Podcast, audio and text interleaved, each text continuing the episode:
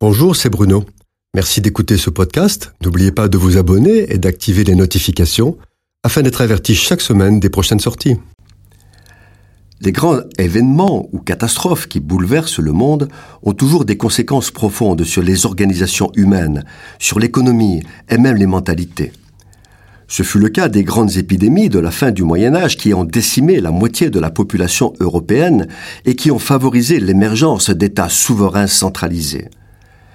Plus près de nous, la crise financière qui a secoué le monde en 2008 a engendré un asservissement total des organisations humaines aux technologies numériques et l'accélération d'une mondialisation sauvage de l'économie, des transports et de la finance. Quelles seront les conséquences de la crise mondiale engendrée par la pandémie de coronavirus? Sans être prophète, il est possible de faire quelques projections. La conséquence la plus évidente, c'est qu'il y aura une crise économique et financière profonde. Les technologies numériques qui ont montré leur importance dans des situations de confinement vont asservir totalement le monde. Les parents qui résistaient encore à la tyrannie des écrans ont lâché du lest pour leurs enfants et pour eux-mêmes.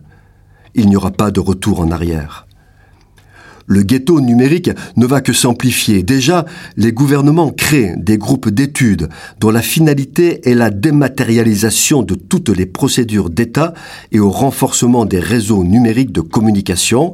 C'est l'hyperconnexion dans tous les domaines. Le but n'est pas de structurer la mondialisation qui, en période de crise, a montré ses limites, mais d'en assurer et protéger son développement si favorable au commerce. Devant l'incapacité des États à s'organiser face à l'épidémie, une sorte d'entente internationale de salut public va renforcer les pouvoirs et l'autorité d'organisations internationales comme l'OMS au nom de la survie de l'espèce. On en parle déjà. On se dirige sûrement vers une gouvernance mondiale.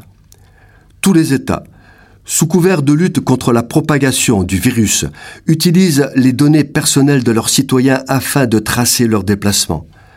C'est une porte ouverte à la surveillance totale. Cette porte ne se refermera pas, on parle de cybersurveillance. Au nom de la prévention, et de la santé publique, ce sera le confinement des libertés individuelles qui se traduira, pour des raisons pratiques et d'efficacité, par un marquage ou un tatouage de tous les hommes. Sur le plan spirituel, l'hypothèse la pire serait qu'après la crise, le cœur des hommes s'endurcisse et que tout redevienne comme avant, en pire. Alors, il faudra sûrement s'attendre au déversement sur le monde des fléaux décrits par le livre de l'Apocalypse.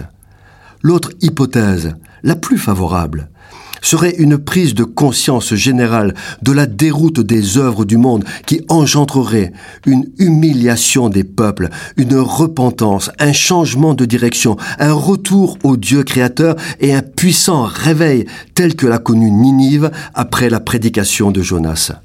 C'est tout à fait possible, à condition que tous les chrétiens se mobilisent pour le demander à Dieu.